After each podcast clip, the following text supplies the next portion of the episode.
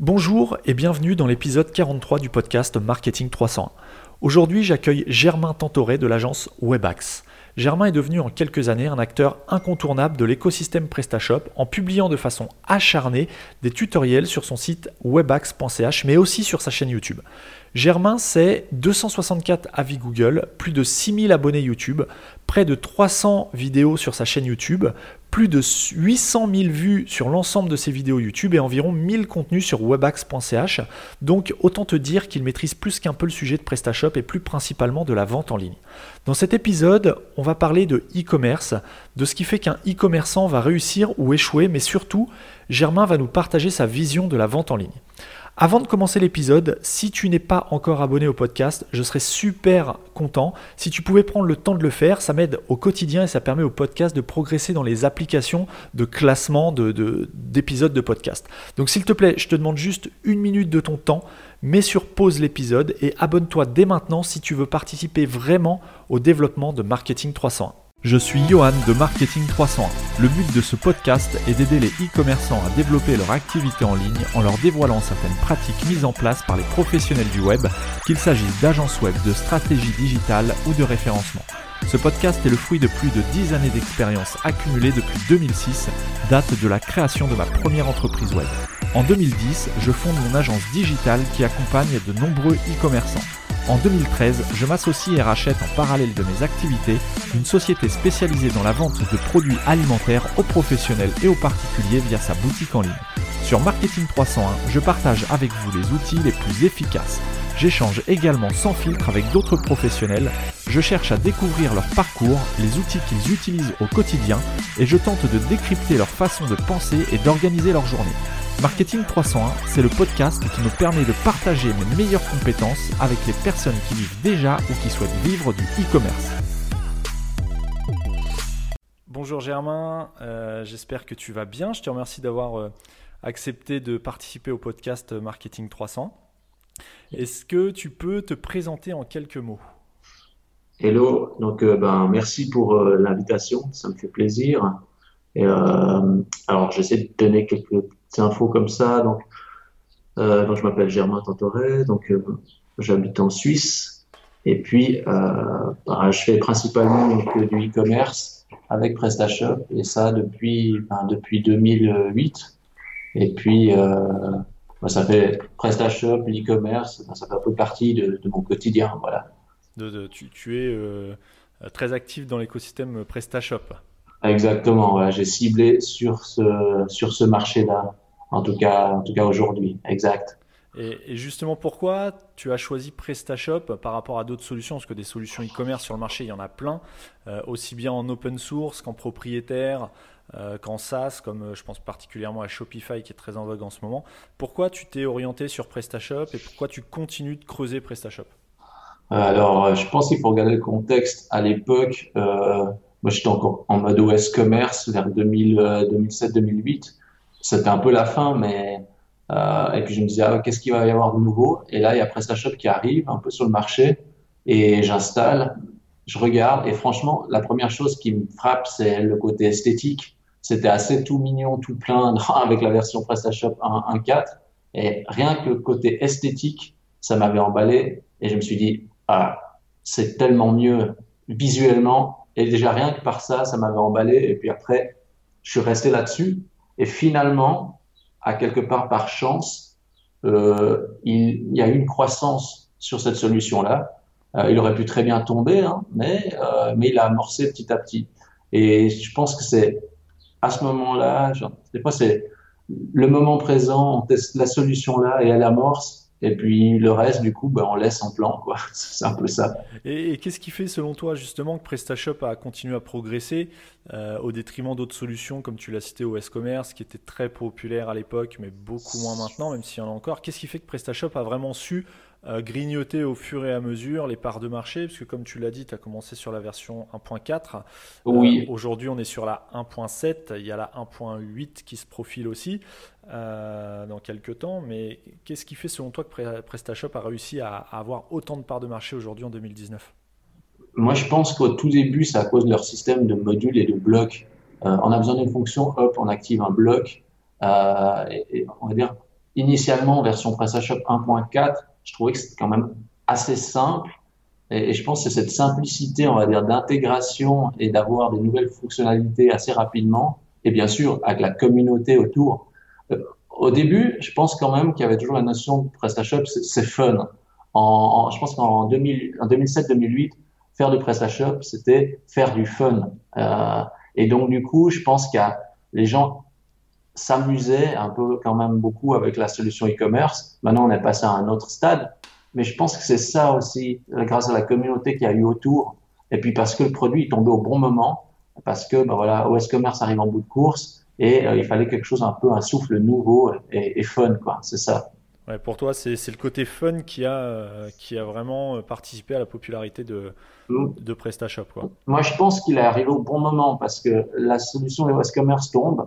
Euh, il manquait un peu un outil. Et puis aussi sur le monde francophone, parce que PrestaShop, comme il est francophone, il n'y a pas 36 outils autres e-commerce francophones. Il y a Telia aussi, euh, mais je sais pas s'ils sont toujours dans la course encore, mais Telia, solution aussi française dans l'e-commerce, semble. Tout à fait, oui. Et, et, et, je pense que ils, au début, en plus, avec leur code PrestaShop 1.4 assez accessible, donc n'importe quel développeur PHP pouvait aller dedans, rajouter un peu ce qu'il voulait. Et je pense qu'ils ont été bien dans la bonne continuité de l'OS Commerce. Donc c'était comme un train hein, qui est à la gare, qui attend le prochain. Donc du coup, je trouve que c'était assez ça. C'est on embarque pour le nouveau train, quoi. C'est un peu ça. D'accord. Et tu penses que c'était compatible à l'époque, aujourd'hui, pour ce qui est de PrestaShop aujourd'hui, parce qu'on verra dans la suite de l'épisode que ça n'a plus rien à voir, notamment au niveau du code source de PrestaShop, ça n'a plus rien à voir avec euh, ce qui se faisait en 1.4, 1.5, même jusqu'à 1.6. Mais est-ce que tu penses qu'à l'époque, le fait d'avoir une solution qui soit fun, accessible et open source, est-ce que tu penses que c'était compatible euh, en termes de crédibilité, j'entends, avec des projets d'envergure. Ou est-ce que ce n'était pas plutôt destiné à des petits, sans que ce soit péjoratif, des petits marchands en ligne euh, avec peut-être des petits moyens, ou des moyens réduits en tout cas? Est-ce que tu penses que, euh, que, que, PrestaShop avait la crédibilité nécessaire pour pouvoir prétendre à servir de base pour le développement de gros projets e-commerce? À l'époque, hein, sur 1.4, 1.5, on va dire je pense déjà juste en termes de réputation des grandes entreprises, ils n'auraient jamais confié ça, à mon avis, à PrestaShop. Euh, euh, un petit nouveau qui arrive de nulle part, on n'a pas envie de faire des gros investissements dessus. Euh, mais par contre, je pense qu'il faudrait. Ça, c'est toujours la grande question. Hein. Il y a toujours, même encore maintenant, on dit ah oui, mais un gros projet, mon PrestaShop, c'est petit et moyen projet, gros projet, on va pas mettre là-dessus. Il y a toujours cette, quand même cette euh, ouais, cette vision-là encore maintenant. Mais moi, je vois ça autrement. J'ai envie de dire, qu'est-ce qui, qu'est-ce qui, on va dire, où, où est-ce qu'il y a le plus de transactions aujourd'hui finalement? C'est plus dans les petits, je veux dire sur la globalité, il y a, il y a plus de petits et moyens sites e-commerce que de gros e-commerce. Les gros e-commerce, on les compte sur les doigts d'une main. Quoi. Par contre, des petits et moyens, il y en a à perte de vue. Donc ça veut dire que le marché, quand même, euh, je pense qu'on peut devenir très très gros avec des petits et des moyens euh, e-commerce. En termes on va dire de solutions e-commerce plutôt que de dire ok moi je veux m'attaquer à euh, 10 grosses entreprises dans le monde et du coup on a on peut que entre guillemets fourguer sa solution à 10, à 10 entreprises quoi. C'est ça oui, tout à fait. Bah, c'est un petit peu, c'est un petit peu euh, en ce qui concerne le, volume d'utilisateurs, on va dire, parce que c'est ça que tu, tu, tu, veux, tu veux dire. Euh, au niveau du volume d'utilisateurs, à ce moment-là, on peut même dire que WooCommerce, donc la solution de WordPress, est même euh, devant, devant PrestaShop du coup, bien que WooCommerce soit beaucoup moins performant en termes de fonctionnalités e-commerce que PrestaShop. C'est sûr, parce qu'en fait, il profite de la notoriété si on, si on mettait juste WooCommerce en tant que WooCommerce, comme ça, sans le WordPress, il n'aurait jamais la notoriété qu'il a aujourd'hui. Sa notoriété est puisée dans, euh, grâce à celle de WordPress, en fait. Oui, tout à fait. Euh, et donc, je pense que ça, ça reste quand même ça reste assez logique, en fait. Et aujourd'hui, d'après toi, est-ce que PrestaShop euh, commence à obtenir la crédibilité euh, bah, qu'elle souhaite, qu'elle souhaite avoir pour les projets justement d'envergure plus, euh, plus large, on va dire, sans parler de gros projets, parce que gros projet, ça veut rien dire, euh, mais d'envergure plus, euh, on va dire, internationale. Le, PrestaShop d'aujourd'hui, donc à savoir un point 7, qui, pour ceux qui ne le savent pas, euh, est en train de migrer son code, euh, son code d'origine, donc qu'on appelle le code euh, legacy, le code, le framework maison PrestaShop, est en train de se transformer et d'être migré progressivement vers une structure Symfony, qui est une norme dans l'industrie du PHP aujourd'hui. Est-ce que tu penses que ça, ça va participer à crédibiliser la société et la solution PrestaShop dans les projets plus internationaux, plus emblématiques? C'est ce qu'on dit, c'est ce que tout le monde dit. Après, c'est vrai que moi, j'ai une vision un peu différente. Je me dis, PrestaShop est français à la base. Croire qu'il va devenir, il, il, peut pas être plus américain que Magento, qui lui est de source américaine, par exemple. Euh, à mon avis, PrestaShop est français et je pense que le fait qu'il soit français, c'est une force pour lui. Mais actuellement, le fait de se dire on tape trop à l'international, je sais pas, je suis assez partagé. C'est comme justement dans le fait de dire on, bascule tout sur Symfony parce que voilà, ça va attirer encore plus de monde, etc. Mais au bout d'un moment, ah, je me dis, euh, ce qui a quand même fait l'amorce de PrestaShop initialement, c'est sa simplicité, c'est son accessibilité, c'est parce que c'est francophone. Tous ces éléments-là ont euh, contribué à son amorce. Après, faire plus que tant, ils essayent de faire l'international mais je pense qu'ils seront jamais autant bons que ceux qui sont vraiment à la source. Exactement. Je pense qu'il faut, qui, faut se Tu penses à qui euh, comme solution euh, Je pense que si je prends Magento et Shopify, on peut pas les comparer. C'est différent. C'est c'est un autre monde. Ou comme WooCommerce, c'est pas pareil non plus. Pour moi, c'est les solutions à l'américaine. Je pense qu'il faut pas, à mon avis, hein, c'est il faut pas toujours chercher à uniformiser le truc et à devenir vraiment 100% international parce que ce qu'il y a, c'est que les, y a, leur force aujourd'hui, elle est quand même basée sur la France. Il y a qu'à voir les success stories qu'ils mettent en avant et tout ça. C'est quand même bien la partie française. Et vouloir vraiment ramasser tout le marché, à, quelque part, je me dis, ils vont peut-être se prendre les pieds dans le tapis à force, euh, à force d'essayer de tout grignoter. Euh, peut-être qu'ils vont justement rien réussir à, enfin, ils vont être partout, mais en même temps nulle part. Et des fois, je me dis peut-être qu'il faut qu'il soit, qu'il fasse l'international, c'est bien, mais qu'il garde quand même une concentration, on va dire, plus dans la partie francophone. Mais ça, c'est ma vision de la chose. C'est super intéressant justement ta vision parce que tu me dis qu'aujourd'hui, ce qui fait la force de PrestaShop, c'est le marché francophone, entre autres, hein, mais principalement le marché francophone. Or, alors je ne sais pas si tu connais ces chiffres-là, mais PrestaShop aujourd'hui, le marché francophone n'arrive qu'en troisième position par rapport au marché hispanique, donc l'espagnol. Euh, j'entends euh, Espagne, Brésil et tous les pays qui utilisent la langue espagnole euh, arrivent en première position. En deuxième, tu as bien évidemment l'anglais. Et là, le français, en fait, tout ce qui est francophone, arrive en troisième position. Donc en fait, entre ce qu'on imagine euh, il, y a, encore quelques mois, je, pensais que le, secteur francophone, le marché francophone était numéro un chez PrestaShop. Et en fait, j'ai eu confirmation de, des équipes de PrestaShop comme quoi ce n'était que le troisième marché au final de la solution PrestaShop avec numéro 1, je te dis tout, tout, ce qui est langue espagnole, hispanique, et anglophone en numéro 2 et francophone en numéro 3. Donc est-ce qu'il n'y a pas un décalage entre ce qu'on pense, nous, en tant que Français, bien que tu sois suisse, mais tu es francophone, euh, et la réalité du marché qui peut-être est peut-être un peu moins évidente qu'on le pense, nous, en tant qu'utilisateurs français? Je me rends difficilement compte dans le sens où moi je me base aussi sur ce que je vois dans la partie Google, dans ce que je vois émerger, etc., au niveau des contenus, etc. Donc, c'est espagnol, difficile de dire parce que bah, déjà, je parle pas la langue et puis je, je suis pas vraiment des contenus, on va dire, dans, cette langue-là.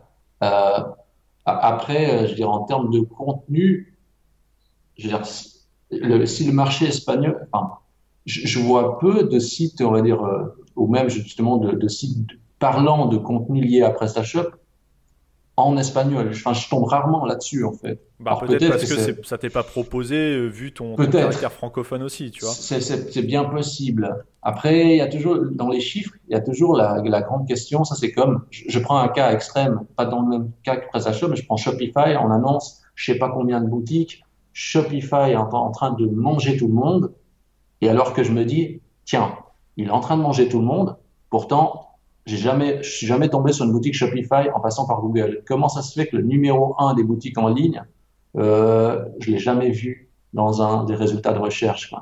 c'est pour ça que des fois je me pose des questions, je me dis ah oui, et encore, je veux dire, si je prends le cas de Shopify, je sais pas s'ils si, ont un million de boutiques, ok, mais s'ils ont fait 850 000 boutiques en dropshipping où ils ont fait zéro voire une vente, est-ce que c'est significatif? Bien sûr, non, mais tout à fait. Tu mets le doigt sur quelque chose. Est-ce que les chiffres ne sont pas basés sur le nombre de téléchargements ou le nombre d'utilisateurs Mais là, on ne parle pas de performance, ni de vente, ni de boutique à succès. On, parle peut-être, euh, quand on parle de PrestaShop numéro 1 sur euh, toute la langue espagnole, oui. Euh, peut-être tout simplement que dans le monde entier, il y a, la langue espagnole est plus répandue que la langue française. Et donc, enfin, naturellement, il y a plus de téléchargements d'utilisateurs espagnols que de téléchargements d'utilisateurs français. C'est peut-être ça aussi, effectivement, puisqu'on n'a pas les chiffres. Euh, ce qui serait intéressant, c'est d'avoir une répartition du chiffre d'affaires généré par langue. Après, on peut voir ça aussi par le biais du forum de PrestaShop, puisqu'il y a, y a vraiment de la thématique par langue. Si on prend sur ça, on pourrait se dire que logiquement, si la solution est bien engagée dans la langue ben, en espagnol, eh bien, je, regarde juste dans discussion générale sur la partie, je regarde aide et support communautaire en francophone, on a 300, bah, 320 000 postes à peu près. Et puis si je regarde en espagnol, on a 180 000. Alors dans la discussion générale, on a 180 000 et sur la partie communauté, on a 120 000. Donc on a quand même, euh, ouais, c'est quand même combien de fois moins? Trois fois moins? Alors, trois, ouais, trois fois moins, quoi, quand même. Alors, ça, hein. dépend. Moi, je suis, là, je suis sur, euh, justement, je, suis sur le forum PrestaShop. En discussion générale en espagnol, moi, j'ai 189 000 postes contre 122 000 pour le forum francophone. Et sur la partie euh, communautaire, euh, dans aide et ah support aide, et, aide et support, effectivement, on a 319 000 en forum francophone contre 110, 115 000 postes euh, pour la partie espagnole. C'est oui, c'est partagé quoi. Alors ou alors ils se débrouillent mieux les Espagnols et du coup ils n'ont pas besoin d'aide. Peut-être aussi. non mais c'est intéressant parce qu'effectivement même quand tu regardes l'Allemagne, l'Italie, euh, le forum portugais, là on est vraiment bien en dessous quoi. Euh, ce sera intéressant de voir d'ailleurs. ils en ont tellement de forums maintenant.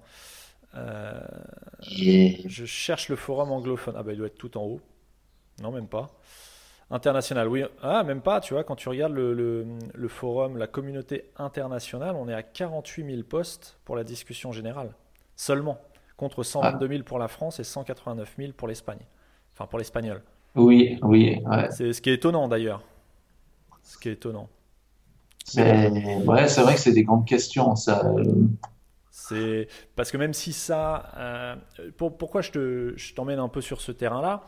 Euh, D'une pour essayer de, prendre du recul sur ce que chacun on peut penser de ce qu'on voit, puisque forcément on, élabore nos théories par rapport à, à ce qu'on voit, mais ce qu'on voit, est-ce que c'est représentatif de ce qui est? Je sais pas si tu vois, c'est un peu des philosophies. Oui, bien, sûr. est-ce que ce qu'on voit, nous, euh, au pas de notre porte, est-ce que c'est représentatif de ce qui existe vraiment?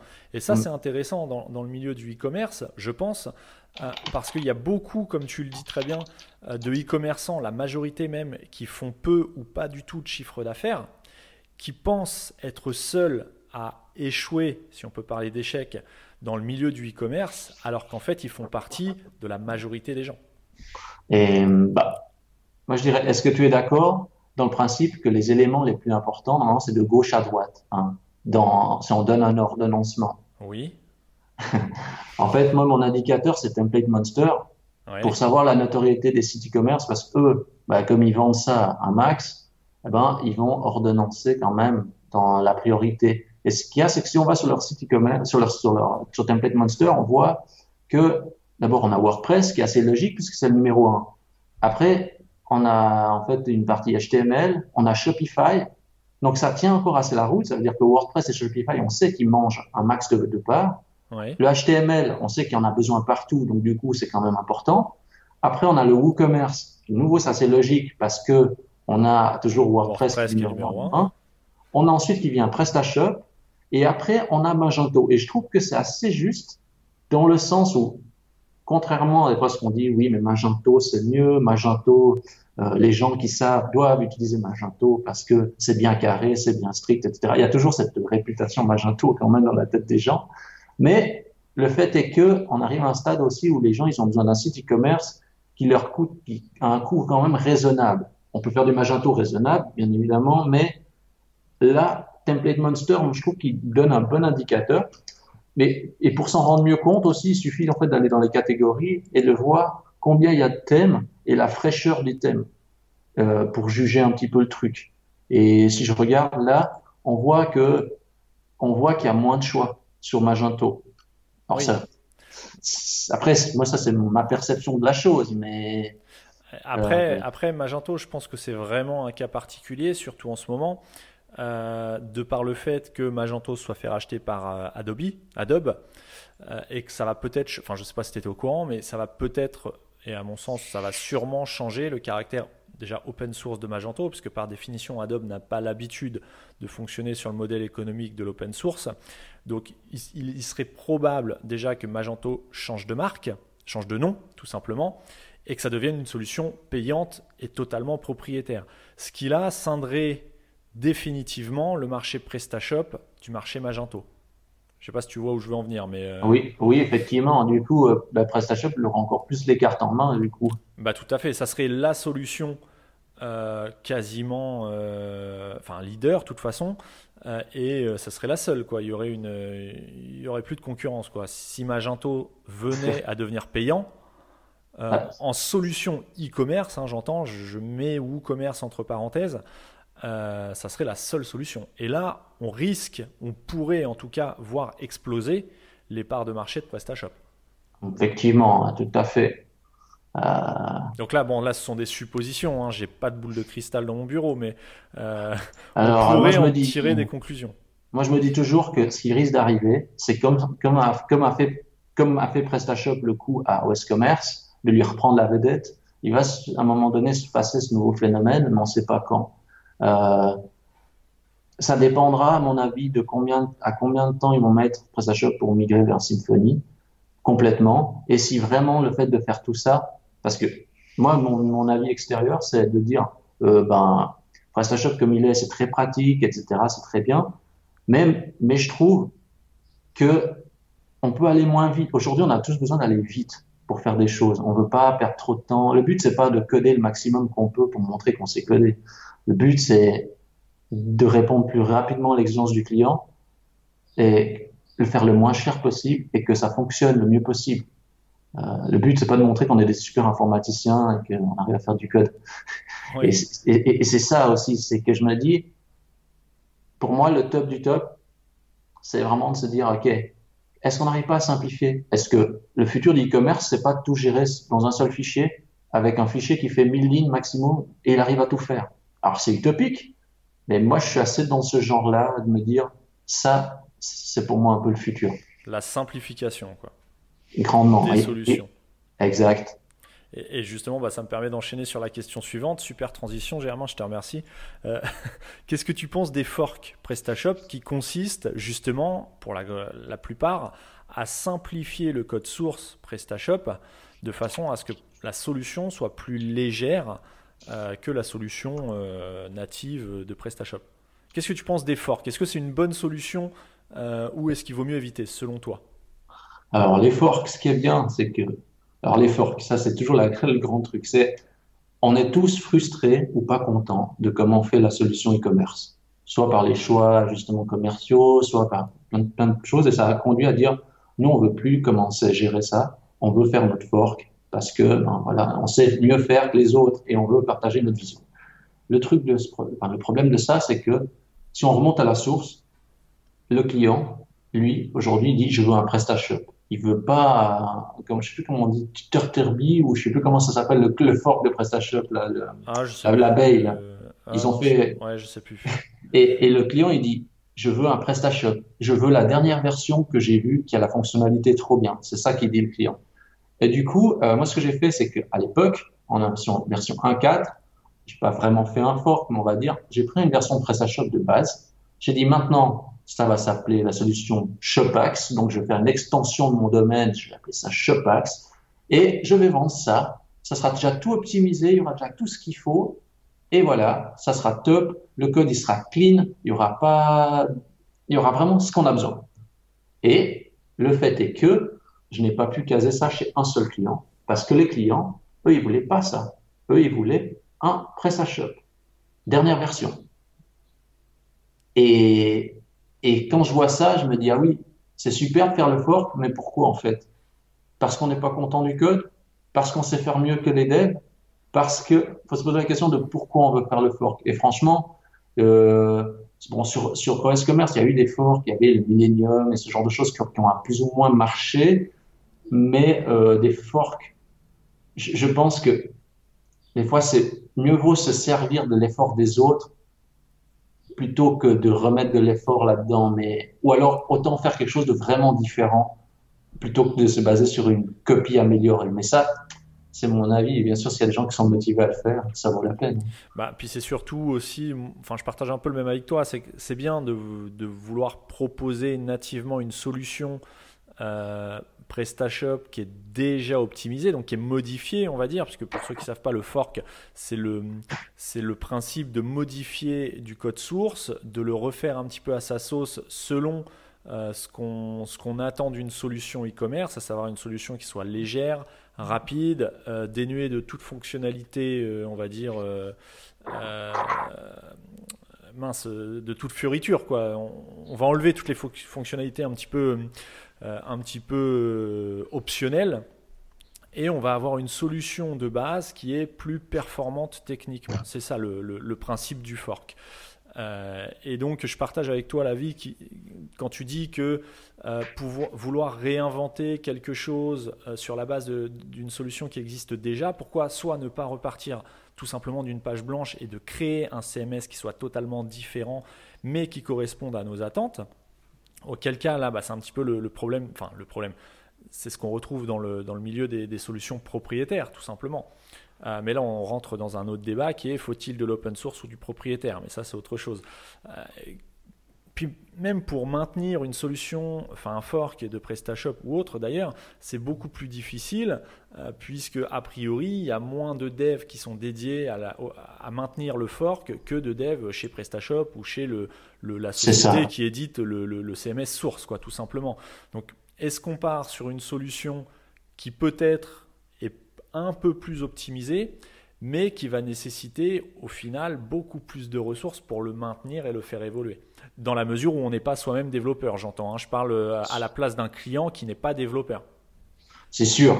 Euh, à la limite, c'est mieux de faire un module qui s'appelle Super Optimiseur qu'on installe, puis après il fait plein de modifs pour vraiment optimiser la, boutique.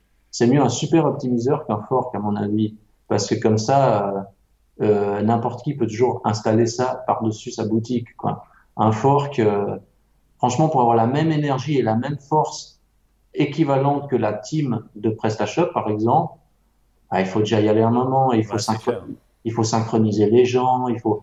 Je, je pense que c'est une vision sympa, mais un peu utopique, et pour avoir essayé d'expérimenter des fois, de reprendre du code des autres, de le maintenir, je, pense qu'il faut, c'est vraiment démesuré, quoi, à mon avis. Bah moi, je vois un petit peu le fork euh, commercialisé par, par des agences digitales, des agences web, comme un moyen de tirer profit de la popularité d'une solution comme PrestaShop, donc pouvoir utiliser le nom PrestaShop, mais pouvoir aussi euh, faire prisonnier un petit peu son client dans le sens où si on quitte les, les relations ou si on arrête les relations avec cette agence ou ce prestataire, eh bien, on, quitte aussi la maintenabilité d'un système que le client lui-même sera enfin, incapable de, maintenir lui-même.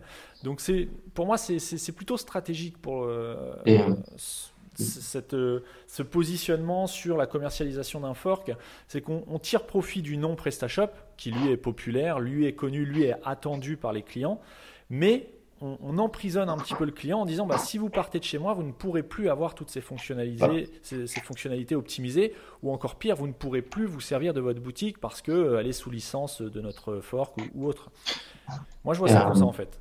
je connais des boîtes en Suisse qui ont voulu, euh, bah, déjà à l'époque, qui, bah, eux, entre guillemets, par rapport à des, bah, entreprises comme la mienne, euh, qui, sont microscopiques, euh, moi, quand j'arrivais à mon PrestaShop, eux, ils étaient en train de rire parce qu'ils disaient, nous, on a notre propre solution, on connaît, nous, on est les meilleurs parce que on a X ingénieurs, etc.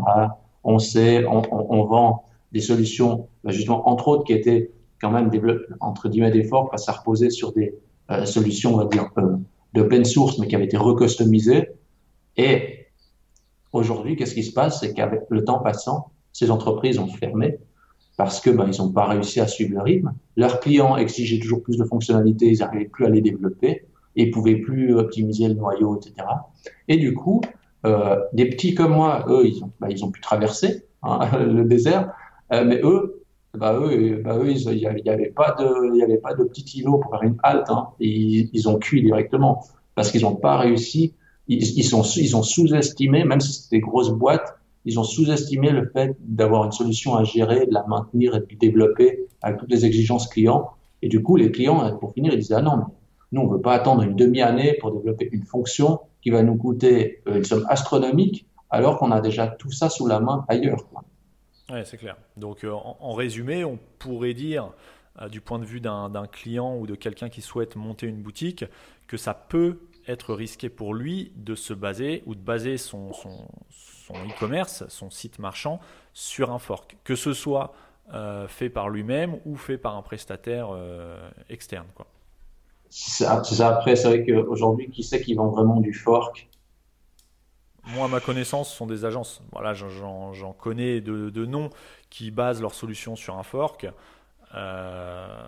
Et ça dépend jusqu'à quel stade, si on va dire, euh, ils peuvent très bien. Enfin, je sais pas après comment ils présentent ça aux clients non plus. C'est vrai que s'ils disent, euh, pour, imaginons, hein, s'ils disent, euh, ben, nous on vend notre solution, mais ils ont juste retouché le logo Presta et ils ont installé trois modules on n'est pas encore au niveau du fort, quoi, on va dire. Mais ouais, bah c'est. Après, ça c'est difficile à savoir parce que je suis pas moi-même client de cette société, mais mais en tout cas pour avoir pu étudier, avoir pu un, peu voir comment ce genre de solution était commercialisée, tu veux, de, de mon expérience. Alors, je n'ai pas l'expérience euh, globale de, de, ce marché-là, mais euh, en gros, on propose une solution basée sur PrestaShop, mais en signant avec euh, avec avec telle agence, voilà, vous avez la certitude d'avoir une solution PrestaShop qui est ultra optimisée avec des, fonctionnalités qui sont uniquement destinées à nos clients et tout ça sous couvert d'une petite astérisque qui vous, qui vous dit que euh, bah, si par contre vous mettez fin aux relations commerciales, vous n'aurez plus accès aux fonctionnalités ultra méga géniales. Quoi.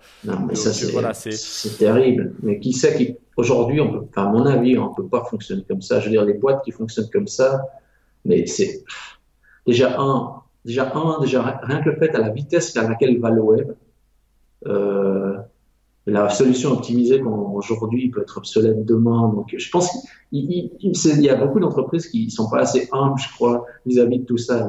Ça va tellement vite, ça va tellement vite. Des fois, il y a qu'à voir même leur propre site.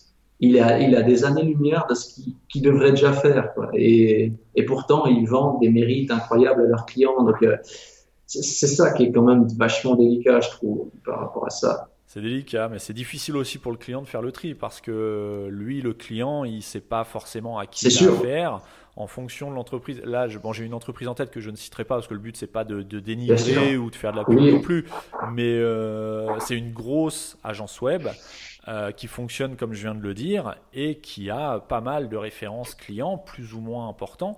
Euh, mais voilà, là on est dans le cas d'une grosse, d'une grosse agence. Hein. On n'est pas dans le cas de euh, un, freelance dans son coin ou quoi que ce soit. On est vraiment dans le cas d'une grosse agence qui part la, sa notoriété en fait va pouvoir quand même malgré tout, je pense, euh, faire passer bah, son offre commerciale. Quoi. Bien que derrière, quand tu connais un petit peu plus la technique, bah, tu sais que c'est pas forcément la meilleure solution pour le client. Quoi. Ah, ça c'est toujours la grande problématique, c'est on est dans un monde où tout le monde a besoin vraiment de vendre. Et donc, du coup, euh, c'est vrai que s'ils ont des bons commerciaux, etc., ils font, ils peuvent toujours faire miroiter la, magie hein, d'Internet. Et, euh, et c'est vrai que même si on dit la, la technologie est fantastique, même si tout ce qu'on veut, la finalité, en tout cas en e-commerce, c'est le client, il veut vendre. Et donc, du coup, euh, il va se heurter à ce problématique à un moment donné. Et s'il a trop dépensé d'argent, comment il va faire pour, pour s'en remettre, quoi. C'est ça. Mais, mais, pour ça, certaines agences, ça leur, enfin, eux, ce qui leur compte, c'est faire le, faire le projet Et après, si ça marche pas, ils trouveront une explication de plus tard de pourquoi ça n'a pas marché. C'est ça. C'est sûr. Et justement, toi, donc là, on était dans la partie technique, euh, mais plus dans la partie euh, marketing, vente, fonctionnement de la vente en ligne. Comment tu vois évoluer le e-commerce dans les années à venir, donc 2020, 2021 et, peut-être plus? Euh, est-ce que, d'après toi, aujourd'hui, n'importe qui peut toujours, entre guillemets, réussir en e-commerce? Ou est-ce que le, le, potentiel de réussite se restreint année après année? Alors, il y a de plus en plus de monde qui est sur le web, ça c'est certain, mais il n'y a pas de plus en plus de sites de qualité qui émergent. Donc ça c'est rassurant. Euh, proportionnellement aux, nouvelles boutiques, au nombre de nouvelles boutiques ou de nouveaux sites qui émergent, il n'y a pas la même proportion de qualité qui émerge. Donc du coup, euh, c'est vrai qu'il y en a toujours de plus en plus, mais il y a toujours aussi beaucoup entre guillemets de déchets qui arrivent sur le marché. Euh, quand je dis déchets, ça veut dire des, des sites ou des boutiques qui, qui n'auront pas assez le, le, niveau pertinent pour justement attirer le, le client ou, le, potentiel acheteur. Et du coup, ben, il va juste faire un peu de grossir Google, hein, un site de plus, mais finalement, il sera très peu fréquenté, etc. Et ça, ça représente, à mon avis, hein, les, sites, euh, la plupart des sites sont peu, voire pas, pas fréquentés du tout. Donc, du coup, euh, euh, on va dire, il y aura toujours de la place pour ceux qui veulent être pertinents dans Google, en fait, c'est ça. Oui. Euh, en, fait, ce que tu veux dire, c'est qu'il y a toujours, euh, il y a de plus en plus de boutiques en ligne sur Internet, mais la proportion de boutiques performantes, c'est-à-dire qui font un minimum de chiffre d'affaires, qui vendent un minimum, euh, elle ne, ne, grossit pas forcément. Donc il y a de plus en plus de sites, mais il y a, parmi ces sites, il y en a de plus en plus qui ne font pas de vente. Exactement. Et, oui.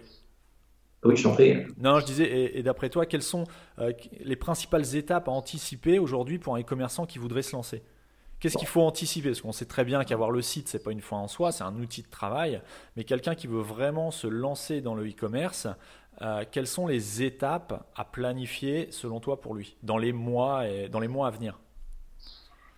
Bon, déjà, ce qu'il faut qu'il sache, c'est qu'effectivement, la partie mobile, même si on dit le mobile, c'est important, j'ai jamais vu autant de sites mobiles autant mal optimisés. Hein. Donc il faut, il faut vraiment que, dans la plupart, ça dépend des marchés, hein, assez souvent, il y a quand même une bonne partie du trafic qui va venir par le mobile. Donc en sachant ça, il faut partir quand même du raisonnement de dire, OK, il faut que je fasse quelque chose sur mobile qui soit agréable et pratique. On dit tout ça, hein, mais franchement, la réalité est tout autre. Hein. La réalité, c'est qu'il y a plein de sites sur mobile pas vraiment pratiques du tout. Donc ça, c'est important, la partie mobile. Maintenant, en, amont de ça, quelqu'un qui va se lancer, bon, ce qui va faire, l'erreur, le coup classique qu'il va faire, l'erreur principale, c'est de dire, OK, ben, je dépense, euh, euh je sais pas, 5 000 euros, 6 000 euros ou plus, ou 10 000 euros, ou, je sais pas, 10 000 francs suisses dans une boutique en ligne. Puis après, il y a personne qui vient. Ça, ça va être le coup classique. Donc, ce qu'il devrait faire, le client, c'est de se dire, qui sont, qui sont les personnes qui vont venir sur, sur ma boutique en ligne? Comment? Et comment je les fais venir, c'est ça. C'est vrai que de se dire, s'imaginer que les personnes vont venir tout seuls, ça c'est une illusion. Hein. Il faut quelque chose pour qu'ils viennent. Et c'est vrai que le chemin le plus court, on va dire en tout cas pour démarrer, c'est la publicité payante. Donc ça voudrait dire qu'il faudra investir le minimum possible dans la boutique en ligne, d'avoir une structure avec bah, la boutique qui puisse présenter les produits, les méthodes de paiement, ok. Et puis après se dire, ok, comment je fais venir les gens? Et est-ce que ils vont acheter?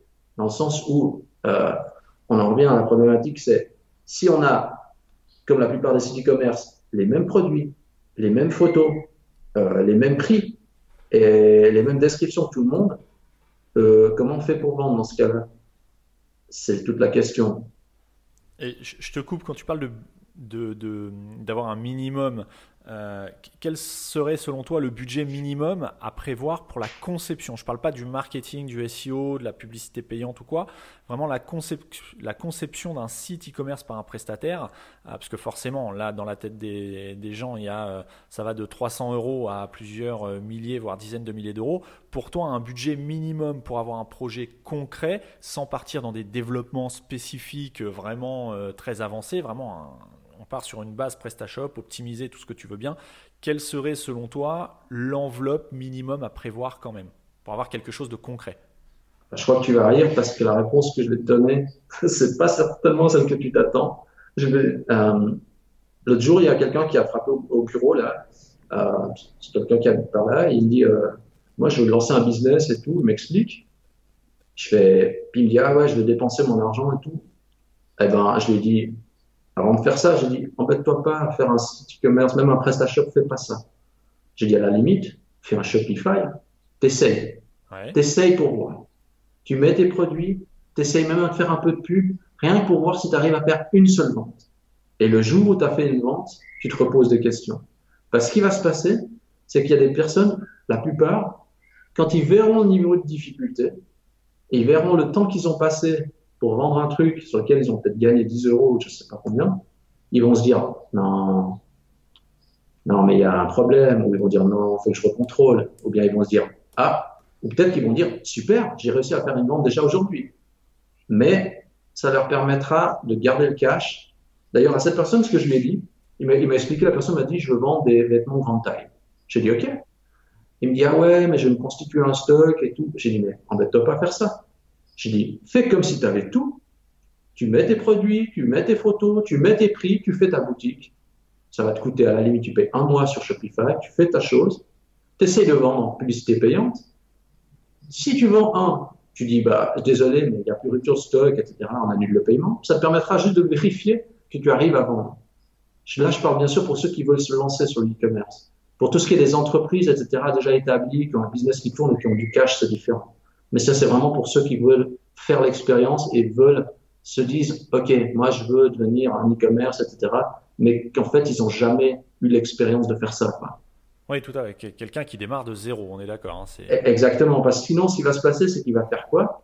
Il va dépenser de l'argent dans la création de la boutique. Il va peaufiner le logo. Ils vont passer beaucoup de temps à les cartes de visite. Ils vont faire des autocollants pour la voiture. Ils vont faire plein de trucs. Et après, ils vont se dire, ah, mais c'est difficile, en fait. Et, euh, et du coup, ils vont. Alors, mon but, c'est pas d'être défaitiste, mais mon but, c'est de dire ce que je vois, en fait. D'être réaliste.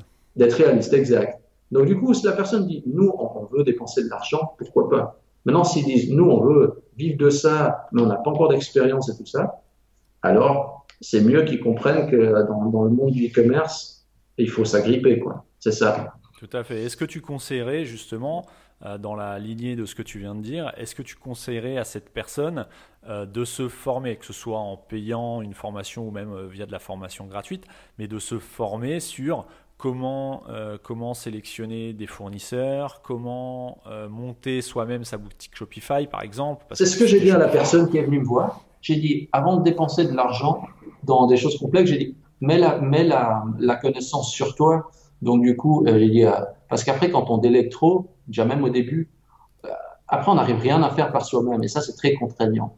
Et du coup, c'est vrai que que ça soit bah, pour du pour du PrestaShop, du Magento, du Shopify, ou, ou, ou même justement, par exemple, il y a, en France, il y a Oxatis, par exemple, qui propose aussi des boutiques en ligne, de choses. Je me dis, OK, prendre le chemin le plus court pour arriver à...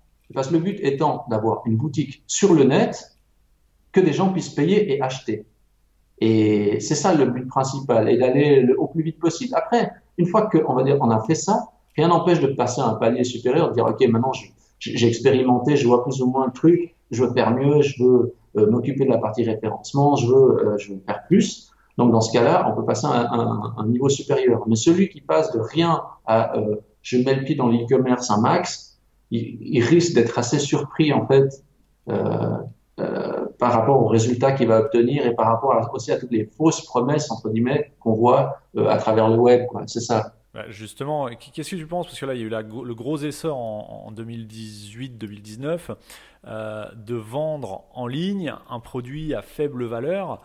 mais le vendre assez cher sur la base du marketing d'influence. C'est-à-dire, en gros, tu montes une boutique Shopify et tout ça, bien évidemment, en dropshipping. C'est-à-dire le dropshipping, tu n'as pas de stock, c'est ton fournisseur qui envoie directement à ton client.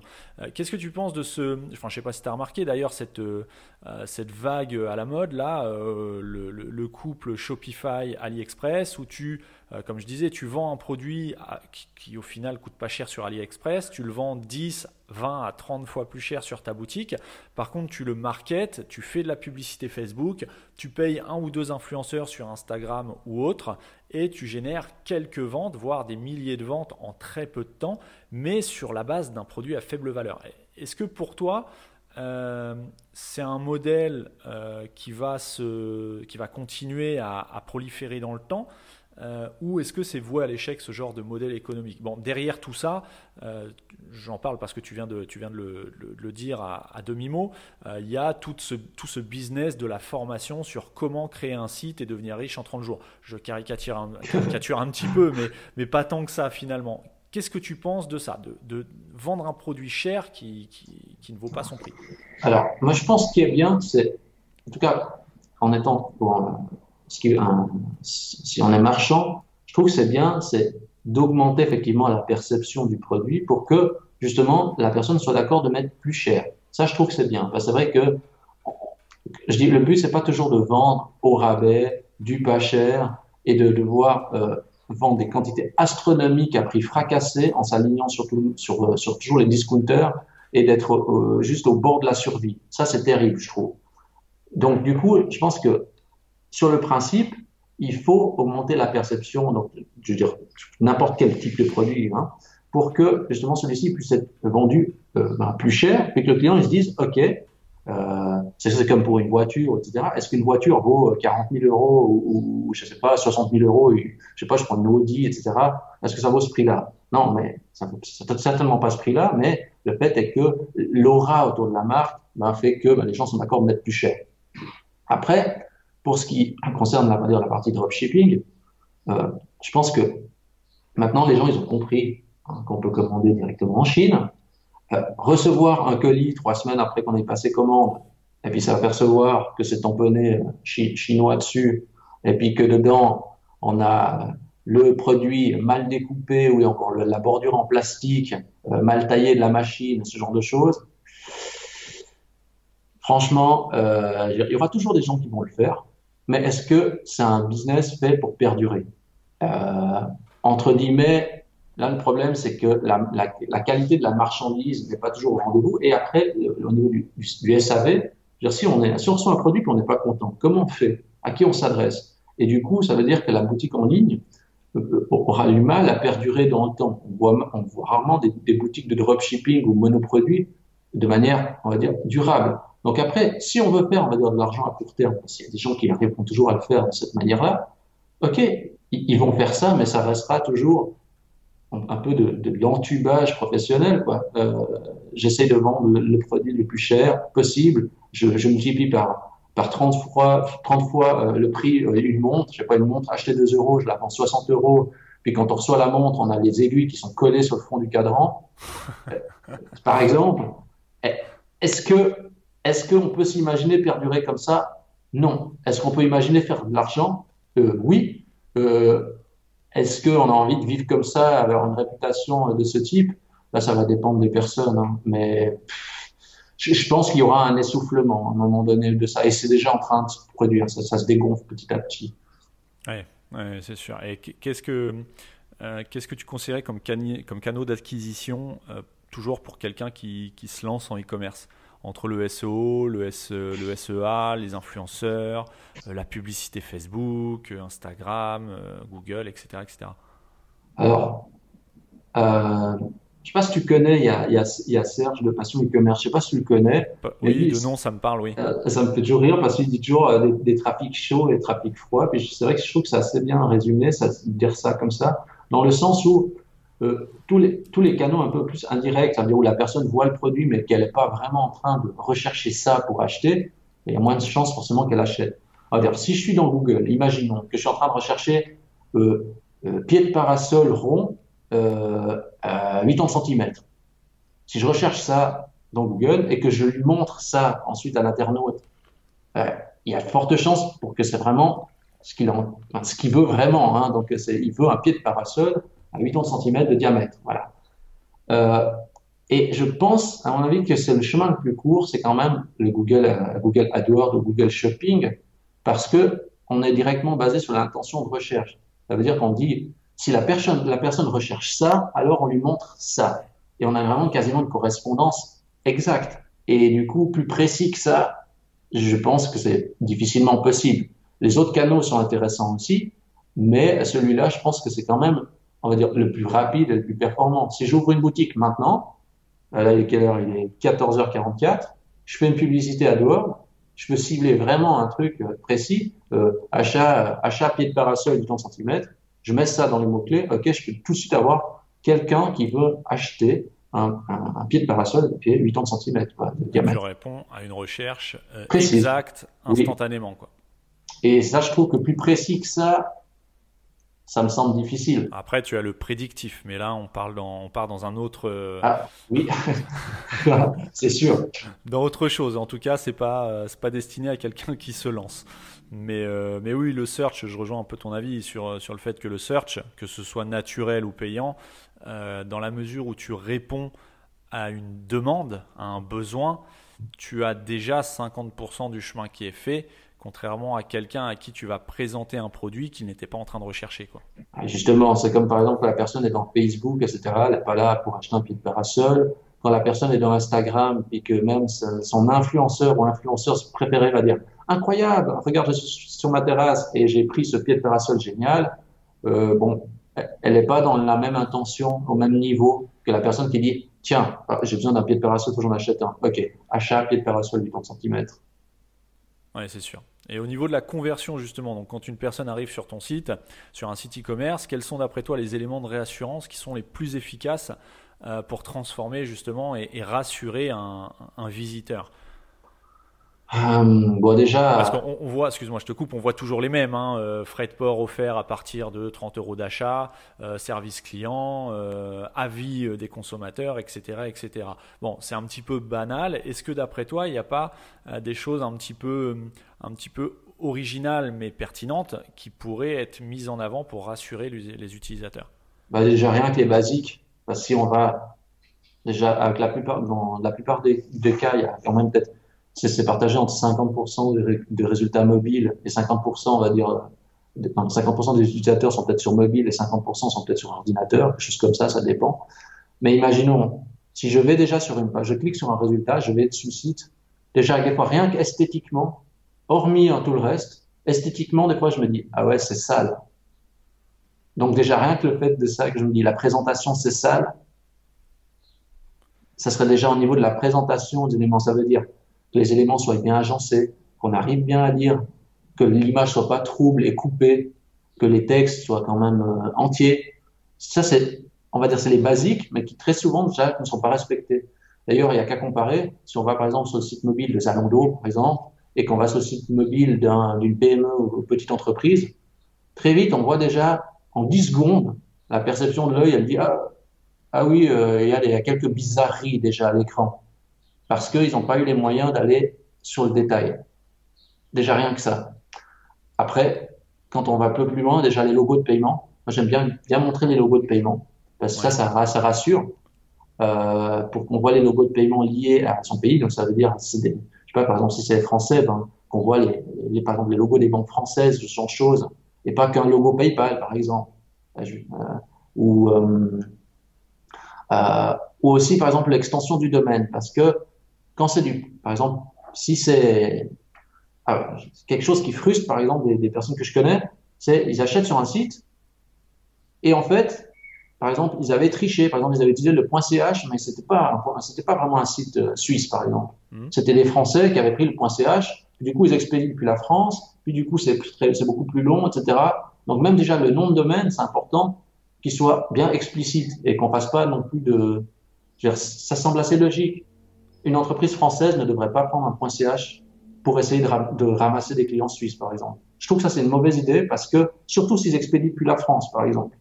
Donc, euh, pour un client suisse, par exemple, je conseille d'avoir .ch. Pour une entreprise internationale, le .com. Mais pour un français, je conseille le .fr. C'est des choses assez basiques, mais qui, qui permettent d'instaurer la confiance, surtout si c'est respecté ensuite.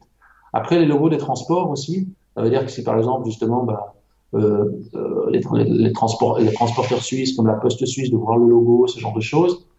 Après, c'est surtout, on en revient toujours à plus ou moins la même chose, c'est la présentation, les images des produits, etc.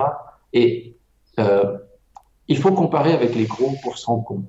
Et, être honnête et se dire, OK, mon site, il est quand même encore largement améliorable quoi, en termes d'ergonomie, de praticité, parce que les templates, ils sont responsives, mais franchement, ils sont quand même pas toujours euh, Oui, responsive dans les grandes lignes, mais dès que tu affiches un thème premium, que tu l'affiches en responsive, c'est rare quand ça s'affiche vraiment correctement sur mobile. Effectivement, il y a une mise en page qui s'adapte, mais c'est pas ergonomique pour le coup. Ou alors, euh, je sais pas, des, des, textes pas finis traduits, des bouts de texte qui traînent en anglais, etc.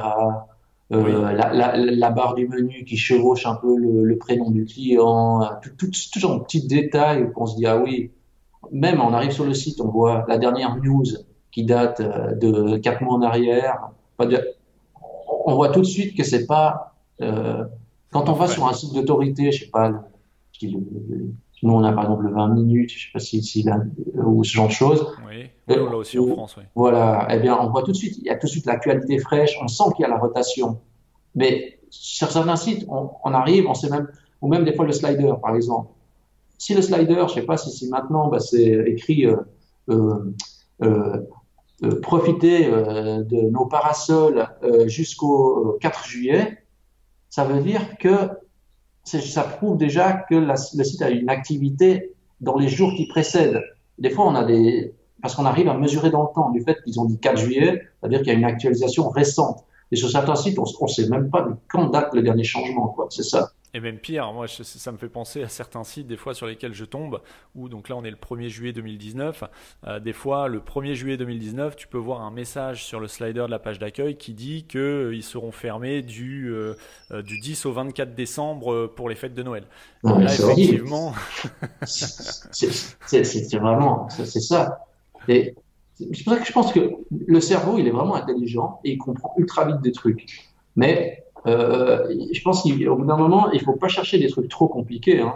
Il faut comparer avec des groupes et se dire, OK, pourquoi, sur, moi j'aime bien, c'est la méthode des, des, 10 ou 15 secondes, c'est-à-dire pourquoi mon cerveau, quand je vais sur ce site-là, il dit, ah, ça a l'air bien, et quand je vais sur le mien, il dit, ah, ça a l'air nul. Et il y a quelque chose. Et il faut essayer de comprendre ça. Et franchement, c'est assez simple, mais des fois avec des petites choses à retoucher pour arriver à, à, à, à cette impression-là.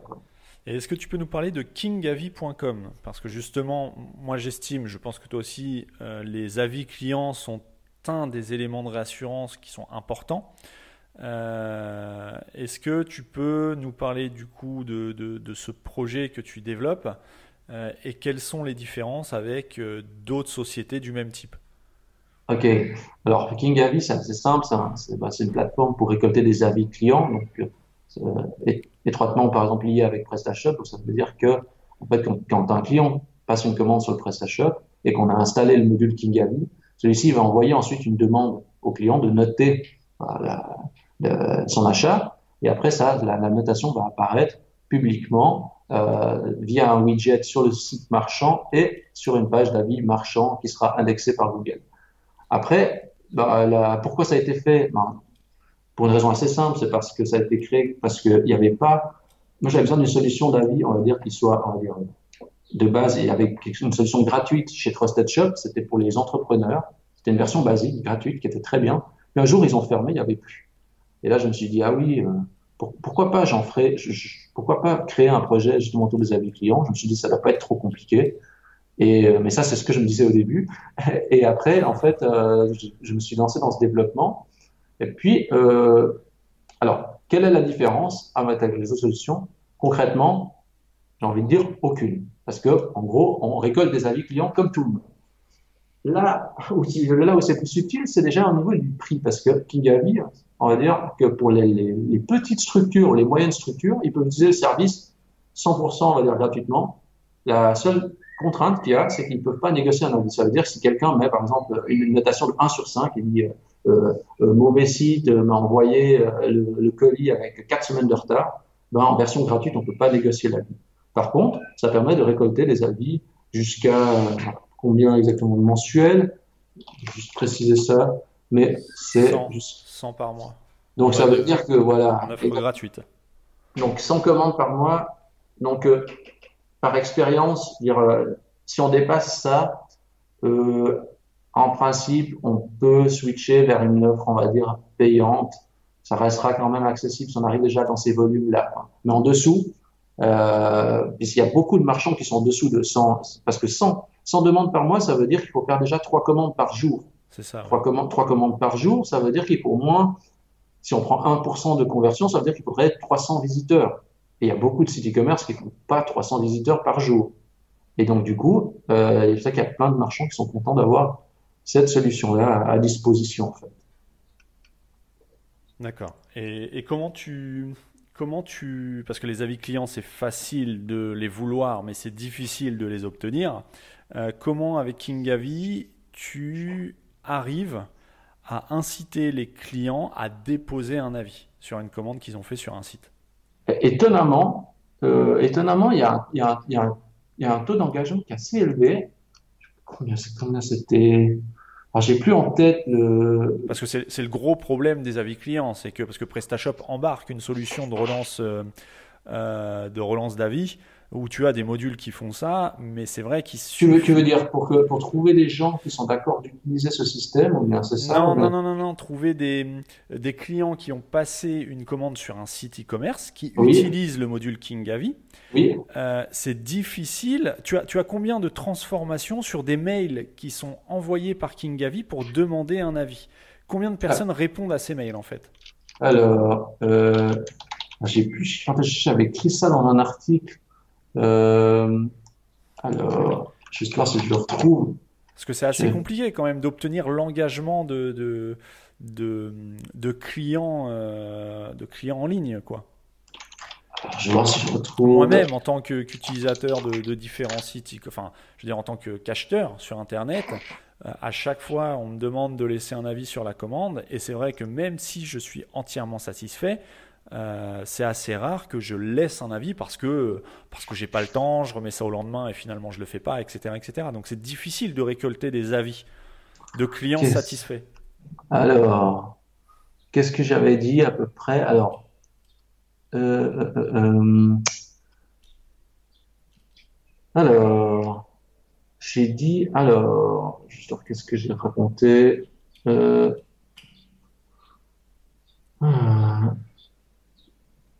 je suis en train de retrouver le chiffre. Je n'ai pas fait une analyse détaillée de, ça. Euh, alors, taux d'ouverture de clics. Alors, le taux alors j'ai dit le taux d'ouverture, j'ai dit c'est presque 50%. Ensuite, le taux de clic varie entre 10 et 20%. Ça, c'est ce que j'avais écrit dans mon article de l'époque. D'accord. Qui date de, il date de quand on, Ça date euh, de quand ça date ça? De 2017. D'accord. Euh, donc il y a deux ans et demi quoi. Ouais, c'est la constatation que j'avais un, fait. Un, an et demi, un an et demi. Après, ce qu'il y a, c'est qu'il n'y a pas que ça qui va influencer. C'est aussi comment on fait le message qu'on envoie au client. Ça, c'est super important parce que le message en fait fait tout. Qu'est-ce qui fait qu'on regarde le mail ou pas? Euh, Son titre et le message contenu à l'intérieur. Et pour en fait arriver à un résultat, un bon taux de clic, il faut également personnaliser le message du mail. Euh, ça veut dire, ça veut dire qu'il faut apprendre parce qu'il y, a beaucoup de gens qui, qui, pensent qu'un mail c'est un mail, mais en fait c'est beaucoup plus subtil que ça. C'est de dire ok, il faut marcher là où, où c'est plus sensible. Ça veut dire sur la porte des sentiments parce que c'est ce qui marche le mieux et de dire euh, de dire bonjour, euh, grâce à vous, donc ça veut dire d'impliquer en fait le, le, le client et, ne pas justement considérer de le, de le baisser juste au, de rabaisser au niveau juste du client, mais vraiment de lui dire que ben voilà, ce qui va, le retour qu'il va faire, c'est important et que pour vous, c'est vraiment, euh, bah, c'est vraiment, on va dire, un, un, réel plus. Voilà. voilà. il va vraiment participer à quelque chose de concret. C'est pour ça qu'il faut trouver les mots pour justement l'inciter à faire ça. Et si on est bon, on va dire en storytelling ou en influence, eh ben on peut obtenir effectivement des meilleurs résultats. Mais pas que. Ça veut dire que si en amont, on a un site e-commerce, on va dire, qui est proche des gens et où les gens se disent, ah oui, j'aime ce marchand, ah oui, c'est pas qu'une entreprise qui est en train de fourguer sa marchandise, comme on avait vu par exemple en dropshipping où là, on fait des fausses promesses, entre guillemets, on multiplie le prix par 30, on, balance après le produit au client. Eh ben là, c'est très différent. Si en amont le travail est bien effectué et que le lien avec le marchand est fort, il y a beaucoup plus de chances d'obtenir ensuite la demande d'avis, en fait, la, validation de, l'avis, en fait, client, c'est ça. Oui, donc en fait, tu, mises beaucoup sur la personnalisation des messages qui sont envoyés. Et ça, est-ce que à travers le, service Kingavi, tu proposes des templates qui sont déjà faits ou c'est vraiment à ton, là pour à ton client, à toi, donc le e-commerçant, de rédiger ses propres messages qui vont être envoyés? Alors, en basique, en fait, il y a dans la version gratuite, c'est un message prédéfini qui est basé, on va dire, sur ce qui faisait un peu les gros, hein, des leaders, les trusted shops, les avis vérifiés, etc. Mmh. J'ai pris un mix de ça, un message un peu standard qui passe partout. Et après, dans les versions premium, ils peuvent personnaliser. Donc moi, j'ai déjà mis un message, on va dire, de base dans le, dans le template. Et puis eux, ils ont juste à mettre leurs mots et intégrer leurs variables s'ils ont envie de mettre, euh, par exemple, euh, euh, bonjour Germain, etc., pour, pour appuyer un petit peu plus sur le côté émotionnel. Quoi. D'accord. Et tu as combien d'utilisateurs aujourd'hui de Kingavi Je ne sais pas si tu peux nous parler. Alors, oui, alors, on est au balbutiement. Hein, là, oui, ça, tu l'as lancé quand déjà le, le service officiellement? Alors, officiellement, c'était, je vérifié par la première, pour la, je regarde par rapport à la première date de postage du blog qui remonte, ouais, qui remonte à mois de mai 2017 à peu près. Donc ça fait, ouais. Ça fait deux ans. Ouais, ça fait deux ans, quoi, c'est ça. Alors, il y avait, il y avait beaucoup, à un moment donné, il y avait plus de marchands, j'étais plus vers, euh, vers, euh, vers, vers 500, 550 marchands, quelque chose comme ça. Et maintenant, ça, ça a pas mal baissé maintenant. Euh, je suis plus vers 300 parce qu'il a fallu faire un peu de nettoyage euh, parce qu'il y a beaucoup de boutiques qui sont mortes, etc. entre temps. Et donc du coup maintenant il y a, il y a des processus un peu pour nettoyer, pour je fasse ça un peu plus régulièrement quoi. Donc 300 actifs, tu as 300 utilisateurs actifs quoi. Exact. Ouais. Oui. D'accord.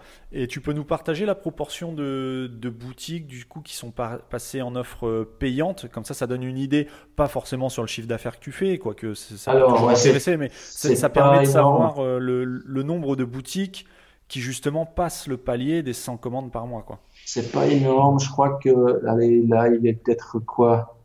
Sur, euh, sur 300, on en a peut-être quoi On a peut-être peut-être une soixantaine, peut-être, quelque chose comme ça, 60. D'accord, donc 20, euh, on serait sur 20% de, de tes clients, de tes e-commerçants qui font plus de 100 commandes par mois. Quelque chose comme ça. Peut-être il y a ceux qui font moins, peut-être qui ont quand même plus. Oui, qui sont quand même passés. Euh, oui, mais ça donne un indicateur et c'est plutôt encourageant parce que ça veut dire que, que ton, euh, ton, ton, ton vivier de clients et d'utilisateurs de Kingavi euh, sans être dans les chiffres de Trusted Shop, euh, avis vérifiés ou autres, qui sont, euh, à mon sens, beaucoup plus, je pense, je ne connais pas leurs chiffres, mais avec beaucoup plus d'utilisateurs.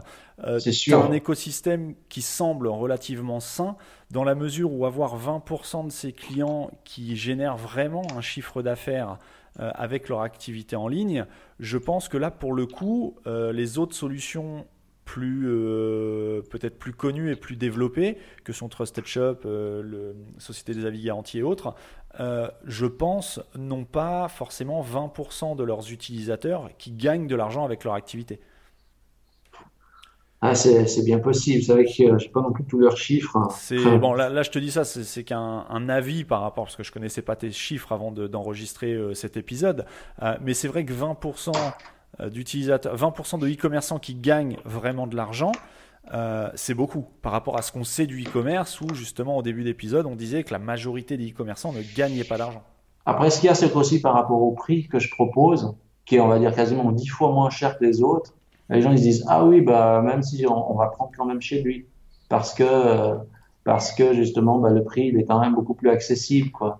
Là, si c'est si c'est quand même quoi, à peu près, si c'est 8 euros par mois, oui, on est alors. Ça, ça, change quand même des autres, en fait, où ils sont à 50, 60 euros mensuels, quoi, c'est ça. Pour ceux qui écoutent, euh, si, si d'ailleurs, toi qui m'écoutes, tu, tu, as une boutique en ligne, que tu sais pas encore quoi choisir entre Trusted Shop ou d'autres solutions, moi je t'invite vraiment à tester le site euh, king-avi.com. Donc je mettrai le, le, lien vers le site dans les notes de l'épisode.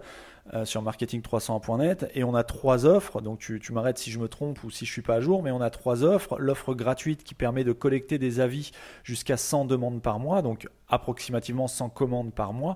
Ensuite, on passe sur l'offre Silver qui a 8,05 euros par mois. Donc c'est vraiment, euh, vraiment pas, pas grand-chose. Le, le, coût est vraiment minime par rapport à la concurrence que tu disais. Euh, et là, on peut aller jusqu'à 1000 commandes par mois. Donc là, il y a quand même un, gap. Euh, oui. Et ensuite, on est sur l'offre Gold à 16,10 euros par mois. Et là, on peut aller jusqu'à 2000 commandes par mois. Mais euh, moi, j'invite vraiment à, tester ce site-là. Je, vais le tester aussi parce que je, t'avoue que je ne l'ai pas testé. Je connaissais ton service, mais je ne l'ai, pas, l'ai pas encore testé. Euh, je le testerai probablement dans les semaines qui viennent. J'avais une question là purement marketing. Euh, pourquoi ce, pricing un petit peu original 8,05, 16,10 et pourquoi 7,80 ça va, ça va changer. Ce qu'il y a en fait, c'est parce que initialement c'est basé sur la monnaie franc suisse. Initialement c'était le franc suisse qui était prioritaire. Mais comme le marché il est plus européen, et eh ben du coup euh, là on a dû faire un système de conversion temporaire de la devise. Euh, du coup ça va changer encore prochainement parce que euh, bah, ça va être révisé avec des systèmes on va dire d'abonnement mensuel avec interruption en fait en, en fonction de la demande. Donc euh, on va dire c'est temporaire mais c'est lié au fait que initialement c'était parti avec du franc suisse. Voilà, donc forcément, la, conversion donne des tarifs pour nous Français, euh, des, tarifs un peu originaux. Et après, ce qu'il y a, c'est que à travers ce service, ce qu'il y a, c'est que ma vision est un peu différente des autres dans le sens où moi, je fais ça, je fais ce service parce que déjà, un, j'aime le e-commerce, puis je trouve que c'est, pour moi, c'est un plaisir de créer un service là autour. Et puis en plus, si ça sert aux, marchands, ben, ben, c'est top. Donc, on est encore dans une dans approche qui est un petit peu différente dans le sens où je fais ça parce que j'aime faire ça, parce que euh, c'est plaisant et je suis content quand les marchands ils puissent s'en servir ensuite, quoi. C'est ça. D'accord, donc c'est vraiment à but, euh, euh, à but de, de, de, de participer euh, à l'écosystème e-commerce, réellement, plutôt que de créer un business euh, florissant où euh, tu vas, tu vas gagner un maximum d'argent sur le dos des e-commerçants. Oui, parce que dans le sens où si je veux faire ça, bah, j'ai plus avantage à plutôt faire de la prestation plutôt que faire un service comme celui-là, largement. Mais c'est juste que en fait, il y a aussi une notion, c'est que faire des projets pour les clients, c'est très bien, mais avoir un projet à mener en parallèle pour expérimenter et découvrir, on va dire, quelque chose qu'on connaît pas, eh ben, c'est vraiment une expérience amusante. C'est vrai qu'il faut toujours un projet euh, ben, parallèle pour, euh, pour que ça amène un peu de fun. Quoi.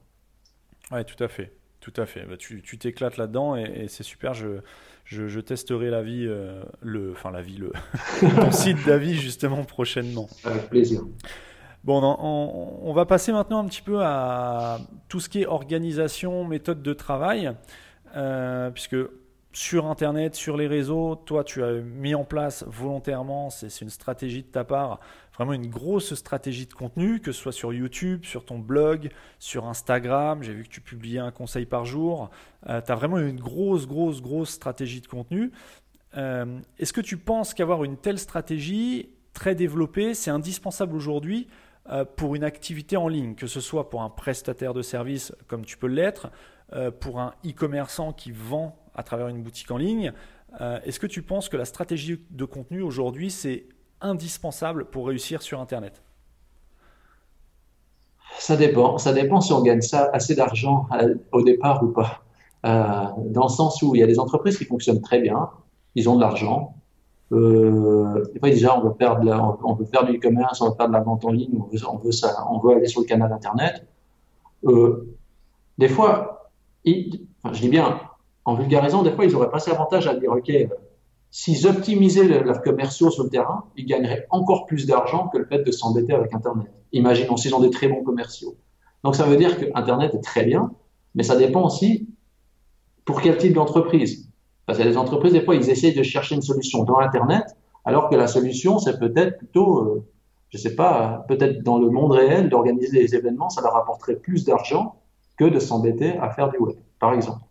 Après, pour celui qui choisit, on va dire, de faire, de se dire, OK, moi, je veux m'ancrer dans la partie Internet, euh, il faut à revenir à une question essentielle, à mon sens, c'est pourquoi les gens ils viennent sur le site? Si on est le moins cher du marché et qu'on a toujours les prix fracassés, pourquoi pas? Mais c'est rarement le cas, parce qu'il y a toujours un moins cher que vous. Donc du coup, faut se poser la question, mais oui, mais pourquoi, pourquoi je vais venir acheter une pièce de moto chez tel et tel? Pourquoi je vais venir acheter, je sais pas, un, sac, un sac de voyage chez tel ou tel site? Et ça, c'est toute la grande question. Et du fait, justement, on en revient à cette problématique du contenu, c'est, OK, quand les gens ne viennent plus pour le prix, pourquoi ils viendraient, quoi? C'est ça la complexité.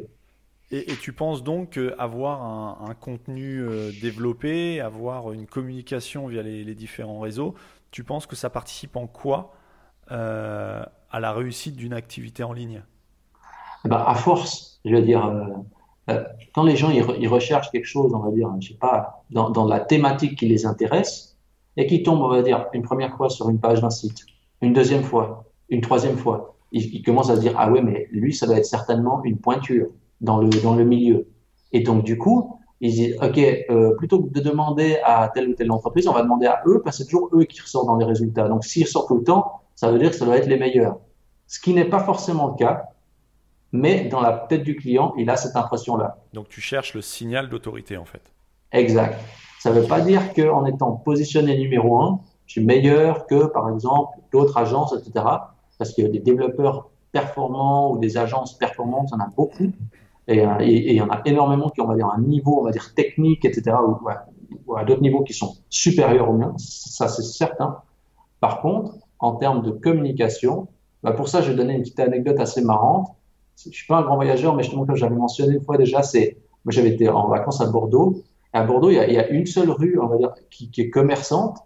Et au milieu, il y avait un, un, commerçant chinois qui vendait de la camelote. Hein, il n'y a pas d'autre mot pour désigner ça. Eh ben, il vendait parce qu'il avait le super emplacement. Donc, il aurait pu vendre n'importe quoi. Eh ben, il aurait réussi à vendre. Eh ben, dans Google, c'est un peu pareil.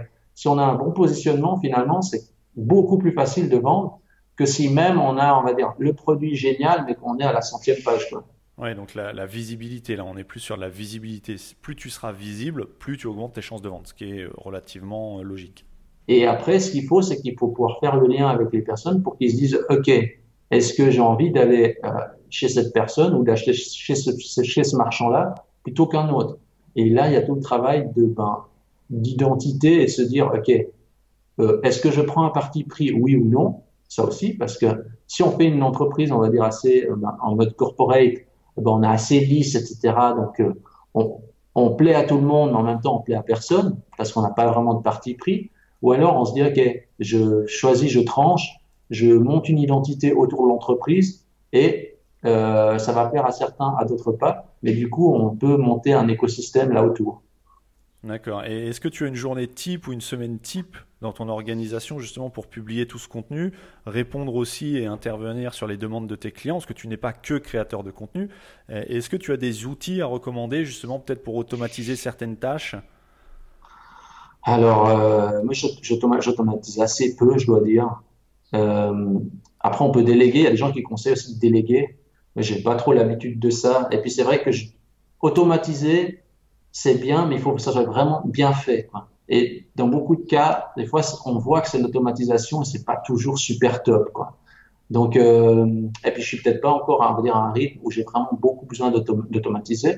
Mais dans ma semaine, on va dire en termes de contenu même, je dirais que euh, le jeudi matin est consacré. A, il y a une organisation. C'est normalement le mercredi soir à partir de euh, autour de 17h15 jusqu'à 18h30, je prépare le tutoriel vidéo que je poste en principe le jeudi matin. C'est-à-dire le jeudi matin, le, mercredi soir, je prépare un petit peu le scénario, j'essaye pour voir si j'arrive à le faire. Et puis le jeudi matin, j'enregistre la vidéo tutoriel PrestaShop qui, qui explique euh, comment optimiser le PrestaShop d'une manière ou d'une autre. Mmh. Et puis après, justement, je fais justement euh, l'enregistrement de la vidéo le jeudi matin avec la publication du billet, plus euh, puis euh, plus ensuite bah, la, la, diffusion, on va dire, dans les différents canaux, la newsletter, et puis partage sur les réseaux sociaux. Quoi. Et ça, ça te prend tout le jeudi matin ou toute la ça, ça, hmm, En principe, ça dépend. Si je vais assez vite et qu'il n'y a pas d'encombre, à 10h30, j'ai fini. Euh, et tu commences à quelle heure? En principe, je commence autour des 8h parce qu'entre euh, entre 7h30 et 8h, là, je regarde juste s'il y a des mails urgents, qui ont des problèmes, et je fais la publication Instagram. Donc, euh, j'ai besoin quand même de 15 minutes pour la publication Instagram. D'accord. Et donc ça veut dire qu'en 2h30, tu as le temps de tourner la vidéo que tu as scriptée la veille, le soir, euh, de la monter, de la publier. Oui. D'accord. Donc c'est assez performant. Tu es, relativement euh, euh, productif quand, quand, tu es à cette tâche-là. Parce que 2h30, bon après, ce sont, parce que ce ne sont, sont, pas des vidéos de 5 minutes que tu tournes non plus, ce sont des vidéos de, de quelques dizaines de minutes. Donc déjà, le temps de tourner, ça te prend peut-être une petite heure. Ensuite, il faut monter et partager. Donc tout ça en 2h30, c'est relativement performant, enfin je trouve.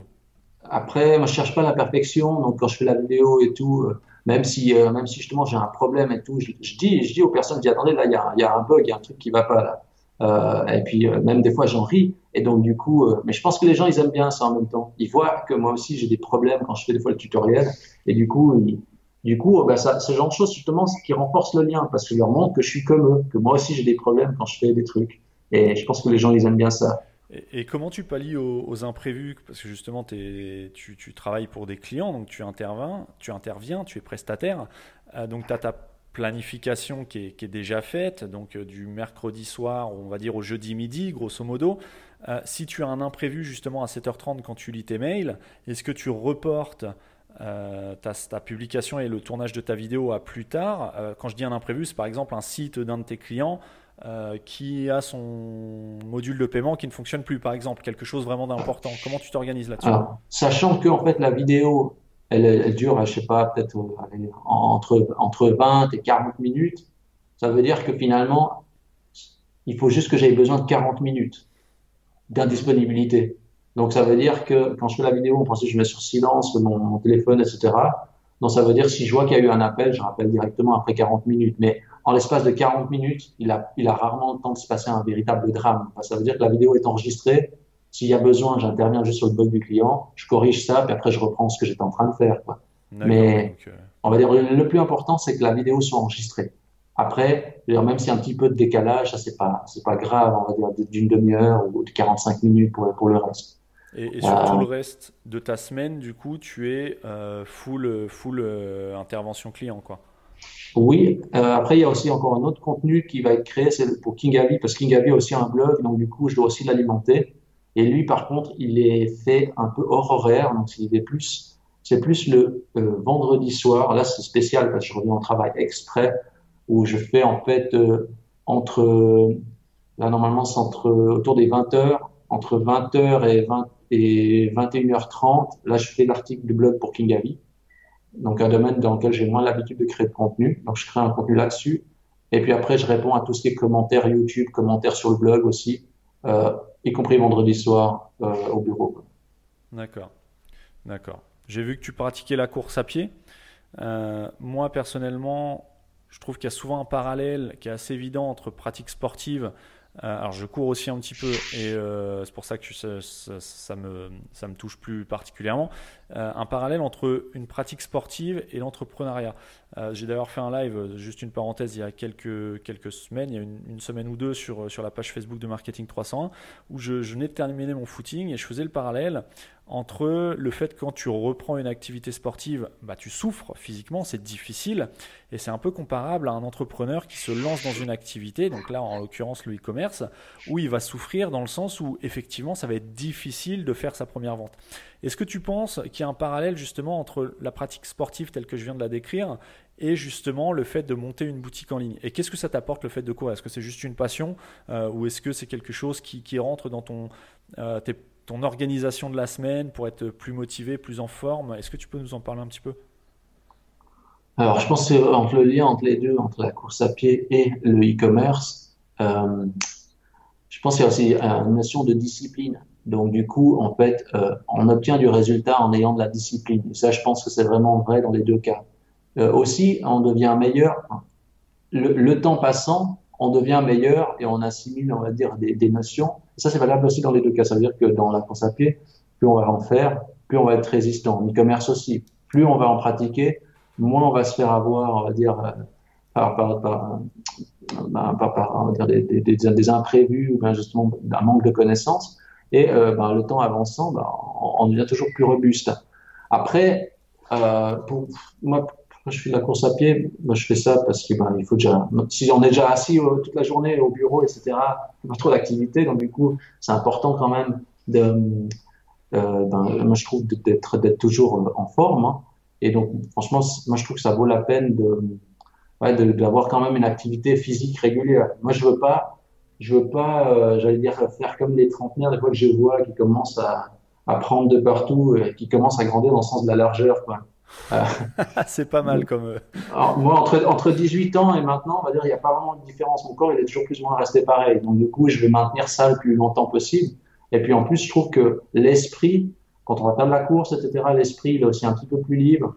Et puis, ça permet de communiquer un peu avec la nature et tout. Je trouve que c'est quand même bien. Donc, c'est quelque chose qui te permet de t'aérer, de t'évader un petit peu de ta chaise de bureau, quoi. Euh, exactement, tout à fait. Et bon, c'est très bien. Bah, écoute, à, l'occasion, euh, si je passe en Suisse, euh, on ira se faire une petite session de footing. Est-ce que tu as un livre ou un outil à recommander dans tout ce qui est productivité, entrepreneuriat, e-commerce, référencement, tout ce qui tourne autour du business en ligne? Est-ce que tu lis et est-ce que tu aurais un outil à recommander éventuellement à ceux qui nous écoutent? Alors, c'est vrai que moi, je suis pas un très grand lecteur. Moi, moi je suis assez du genre scénario, c'est genre, c'est 23h30, je me dis, il faut que j'aille me coucher. Je saute sur le lit et je dis vite, il faut que je lise un peu parce que voilà, tous les gens intelligents, ils lisent. et du coup, je lis euh, de minuit moins quart à minuit. Donc après, je dis, ah, j'ai lu un quart d'heure, je suis quelqu'un d'intelligent. Euh, c'est plus des fois dans ce sens-là. Euh, après, ce que je peux conseiller en, en, en termes, dans les, dans les livres de, livres de business et tout ça, ce genre de choses, parce qu'il y a beaucoup de gens qui lisent des, des livres pour conduire au succès, ce genre de choses et puis ils se disent mais comment faire, comment faire, je veux vraiment la, bonne méthode, eh ben il faut pas qu'ils se posent trop de questions en fait, parce que la méthode, on va dire, elle est, vraiment vraiment simple, elle est basée sur des choses ultra basiques. C'est il, il, faut là où je fais la différence, c'est qu'il y, a beaucoup de gens qui abandonnent après un certain temps, et c'est là que je fais toute la différence. C'est tous ceux qui abandonnent pas et qui arrivent à tenir même quand c'est dur. Ceux-là, ils sont obligés en fait de percer et d'émerger de la masse quoi. Donc s'il faut lire un, un livre, enfin si si on cherche une solution à ces problèmes, je pense qu'il faudrait lire un livre euh, sur euh, expliquer comment résister mentalement à tout, euh, comment comment continuer d'avancer, à exécuter, peu importe dans la, condition dans laquelle on se trouve. Et si je pense si on suit ce genre de, direction, bah, on est on est inarrêtable, quoi. Ça c'est sûr et certain. Ben, on cherchera un livre qui, qui, nous parle de ça et puis et puis je le partagerai aux, aux auditeurs si je le trouve. Mais, mais oui, en gros, tu, tu conseilles plutôt des livres qui expliquent comment surmonter, euh, peut-être comment surmonter les épreuves et les difficultés de l'entrepreneuriat. Je, pense que c'est ça qui est quand même le plus important parce qu'un outil, un outil miracle, etc., on en revient toujours à la même chose. Aujourd'hui, pourquoi il y a tellement de sites qui sont invisibles, qui manquent de, de, de, ben, trafic, etc. On peut lire un, livre sur comment créer du contenu, qui explique comment on doit mettre le titre, comment on doit mettre la description, quel texte il faut intégrer. Mais c'est pas ça le plus difficile. Le plus difficile, ça sera quand on sera devant l'ordinateur, les doigts sur le clavier, à se dire ah qu'est-ce que j'écris? Et le plus difficile, ça sera la semaine prochaine, la semaine d'après, dans trois mois, dans six mois, qu'il faudra réexécuter cette opération et on se dit ah mais au secours, ça fait 200, 250 fois que j'ai écrit un article, qu'est-ce que je vais dire? Et c'est là que se fait toute la différence en fait sur l'exécution. On en revient souvent au même. Franchement, c'est ça. Donc du coup, euh, je me dis, euh, euh, quand on a compris ça, euh, en fait, le secret, le secret est tellement basique, mais il est tellement difficile d'application. C'est ça. Ok, c'est noté. Pour terminer, euh, ça fait déjà 1h25 qu'on est, qu'on est ensemble. si tu devais te lancer le défi de guider un e-commerçant à générer sa première vente sur son site en 30 jours à partir de zéro. Donc c'est quand même un gros défi. Donc quand je dis à partir de zéro, c'est-à-dire il n'a pas de site internet, il n'a pas forcément de connaissances et il a 30 jours. Avec, on va, lui donner quand même une enveloppe de, de 2000 euros de budget. Euh, comment tu planifierais son programme du jour numéro 1 au jour numéro 30 pour déclencher au moins une vente sur son site? Mmh, C'est une bonne question ça me plaît bien, ça, en fait, ça, je verrais assez ça comme challenge. Parce que j'aurais bien envie de faire ça une fois avec, euh, avec euh, mon audience. Ça veut dire, de dire, euh, bah, écoutez, on va essayer de faire ça, on peut ensemble, puis on regarde si on arrive à faire ça. Ça, ça me plaît bien. Ça, c'est, j'aime bien. En plus, c'est des méthodes genre atteindre le succès avec un budget discount. Ça, ça me plaît bien. alors, dans les grandes lignes, hein, parce que j'imagine que ça ne se résume pas en, une minute. Mais euh. Bien sûr. Alors, je dirais déjà, franchement, je prendrais des articles un peu best-seller. Donc, je prendrais pas tout le catalogue, je prendrais qu'une tranche des articles. Je, je, segmenterais. Déjà, je ferais un marché de niche, segmenté sur une dizaine de produits. Euh, je ferais pas, je m'amuserais pas à faire un PrestaShop et tout ça. Je prendrais un autre système, déjà tout en un, dire, ou c'est une solution propriétaire, on s'embête pas avec le code. Euh, donc, donc faire, les, faire une dizaine de fiches produits. Donc, dépenser le, le moins possible, ça veut dire que mettre le maximum après, euh, justement, dans le budget Google AdWords. Parce qu'en 30 jours, de toute façon, on peut pas obtenir, on va pas obtenir tellement de trafic naturellement et tout ça. Donc, il faut faire quelque chose d'artificiel. Donc, du coup, euh, si on veut vraiment obtenir de l'argent tout de suite, franchement, moi, j'ai envie de dire, euh, 100 euros sur la boutique pour la création. Après, le temps, le temps de, euh, le temps de saisir les produits, bon, ben là, c'est juste du temps, donc ça, ça coûte plus ou moins rien. Et 1900 euros restants en, pub. Et même, même à la limite, on n'achète pas les produits et puis on temporise. Comme ça, on peut garder l'argent pour la pub, quoi. Et on achètera les produits au dernier moment. Donc, pas de stock. Après, je sais pas exactement, je suis pas assez, on va dire, la fibre du marchand, je me rends pas compte non plus comment on peut négocier avec les fournisseurs et tout ça. Parce que c'est vrai qu'être marchand, c'est un, un, monde à part. Quoi. Et, euh, mais c'est vrai qu'avec 2000 euros, ça dépend, ça dépend aussi ce que, ce qu'on va vendre. Mais ouais, éventuellement, pour faire les choses, on va dire correctement, il faudrait peut-être aller 100 euros sur la boutique, euh, 500 euros de stock, et puis le reste en publicité, par exemple. Ça, ça serait, ça serait un deal possible. Mais c'est vrai que de toute façon, on est d'accord que le but, c'est de vendre. Tout à fait, et le meilleur canal, c'est que ça reste quand même celui que j'ai mentionné avant, c'est Google. Euh, surtout s'il faut faire une vente avant, avant les, 30, les 30 jours, c'est ça. C'est, ah bah oui, c'est, le challenge. C'est le challenge. Après, on peut, on peut s'amuser, on va dire, à faire autrement. Euh, on peut envoyer un mail à sa famille et puis dire Je viens d'ouvrir un e-commerce, achète-moi un produit. Oui. Là, une vente. Oui, mais là, c'est, cheaté, là. Ah, c'est cheaté, là, t'as pas le droit. Mais... Là, tu, tu cheats le, le, le, challenge.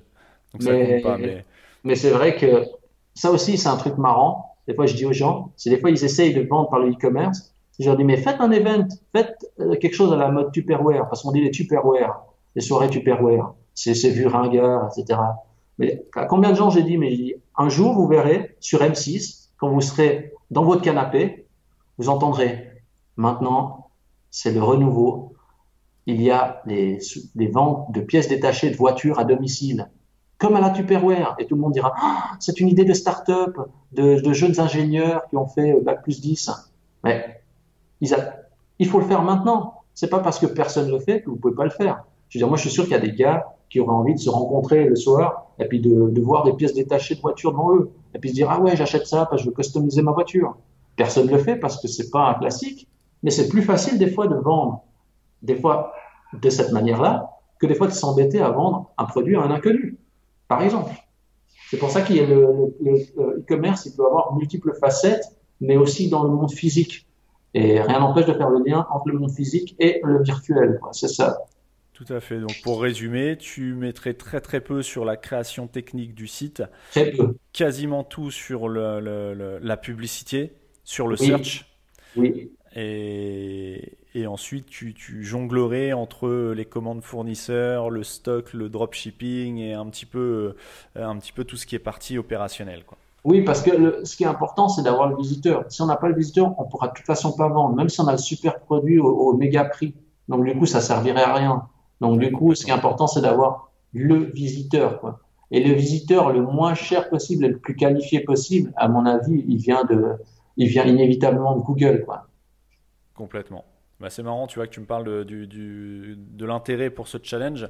J'ai lancé un groupe en fait sur Facebook il y a, il quelques temps, mais enfin qui n'est pas lancé officiellement, mais qui est je suis en train de préparer un groupe plutôt qui s'appelle Booster PrestaShop en 90 jours.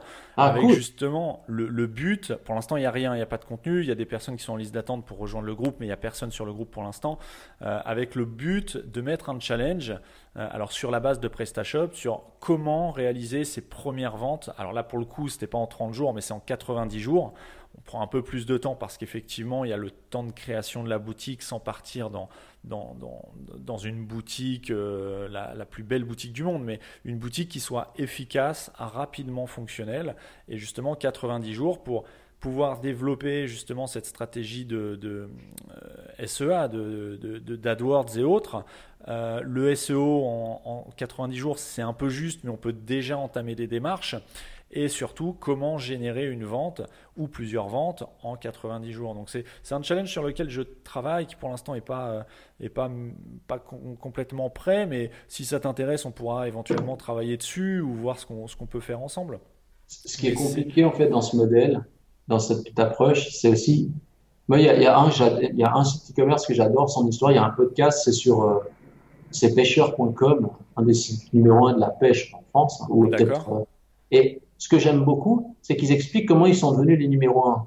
Et en fait, si on remonte tout au début, c'est des gars passionnés. Ils font des photos du poisson. Ils font des photos de où ils ont été à la pêche. Ils montrent qu'ils arrivent à, sortir le poisson, etc. Et en fait, ils sont super bons commercialement aujourd'hui, mais pas parce qu'ils ont trouvé la super technique dans Google et puis etc c'est parce qu'à la base, le noyau, c'est des gens passionnés et puis ils adorent ça. Donc même si ça n'avait pas fonctionné, ils auraient continué. Et c'est pour ça, en fait, qu'ils ont réussi à, transpercer le truc. C'est parce que d'un coup, ils se sont dit, ah ouais, on va proposer une canne à pêche. Ah oui, on va proposer euh, quelques hameçons. Et puis, il y avait tous ces gens-là autour, autour d'eux qui disaient, c'est trop bien ce qu'ils font. On aime ces personnes. Et c'est vrai qu'aujourd'hui, trop de sites e-commerce n'ont pas ça autour d'eux. Ils disent, eux, ce qu'ils disent plutôt, c'est, ils sont dans leur canapé le soir, justement le, le, dimanche soir, en train de regarder Capital. Ils se disent, ah ouais, mais moi aussi, j'aimerais gagner de l'argent et puis faire comme eux, que j'en ai marre d'être, euh, d'être sous les ordres de mon patron, il m'énerve. Et c'est très différent, ça, ou se dire, ah ouais, je veux partager des choses avec des gens parce que moi, je suis trop passionné de ça, j'aime trop. Et puis, il y aura peut-être des gens qui pensent comme moi, etc. C'est, quand même un des écarts assez importants. Donc c'est une super conclusion. En gros, le message que, que tu fais passer, et c'est un petit peu ce qu'on qu'on retrouve dans le blogging et tout ça, c'est quand tu fais ou que tu veux lancer une activité, quelle qu'elle soit, si tu ne le fais pas par passion, ça sera plus compliqué. Euh, si, si, ton objectif c'est de gagner de l'argent, ça sera plus compliqué à maintenir et à rester la tête hors de l'eau quand tu auras des passages difficiles que si tu fais ça par passion ou dans tous les cas, tu continueras à avancer dans ton activité. C'est clairement ça, oui. Donc pour conclure, est-ce que tu peux nous dire où on peut te retrouver sur les réseaux, sur Internet, sur Kingavi Oui, alors euh, vous pouvez simplement, si vous voulez me retrouver, vous pouvez aller sur webax.ch, ça s'écrit W-E-2-B comme Bernard, A-X.ch. Et puis, euh, et puis il y a dans le pied de page tous les liens vers les réseaux sociaux, donc euh, vous, pourrez, vous pourrez les consulter si vous êtes intéressé. Très bien. Ben, écoute, je te remercie beaucoup, Germain, pour euh, le temps que tu nous as accordé. Je te remercie pour, pour ton interview et puis ben, j'espère que ça a pu donner quelques informations aux auditeurs. Bah, je l'espère et je pense que oui, oui, vu ce qu'on a partagé, il y a quand même pas mal de, ressources euh, et, d'informations à, grosse valeur. Donc c'est très sympa à toi de, le partager aussi parce qu'il y a des choses que tu pourrais garder pour toi, pour tes clients et pour ton activité à toi. Euh, là, tu nous le partages euh, sur le podcast. Donc bah, écoute, je t'en remercie encore et, et je te dis à très bientôt. Je te remercie, à bientôt. Salut Germain. Si tu as aimé cet épisode, n'hésite pas à laisser un commentaire et une note 5 étoiles sur iTunes ou sur Apple Podcast. Ça fait toujours plaisir et ça me permet d'avoir ton retour et d'orienter les épisodes que je planifie. Toutes les notes de cet épisode seront disponibles sur marketing301.net slash 43. Sur ce, je te souhaite une excellente semaine et je te donne rendez-vous dès la semaine prochaine pour un nouvel épisode du podcast Marketing 301.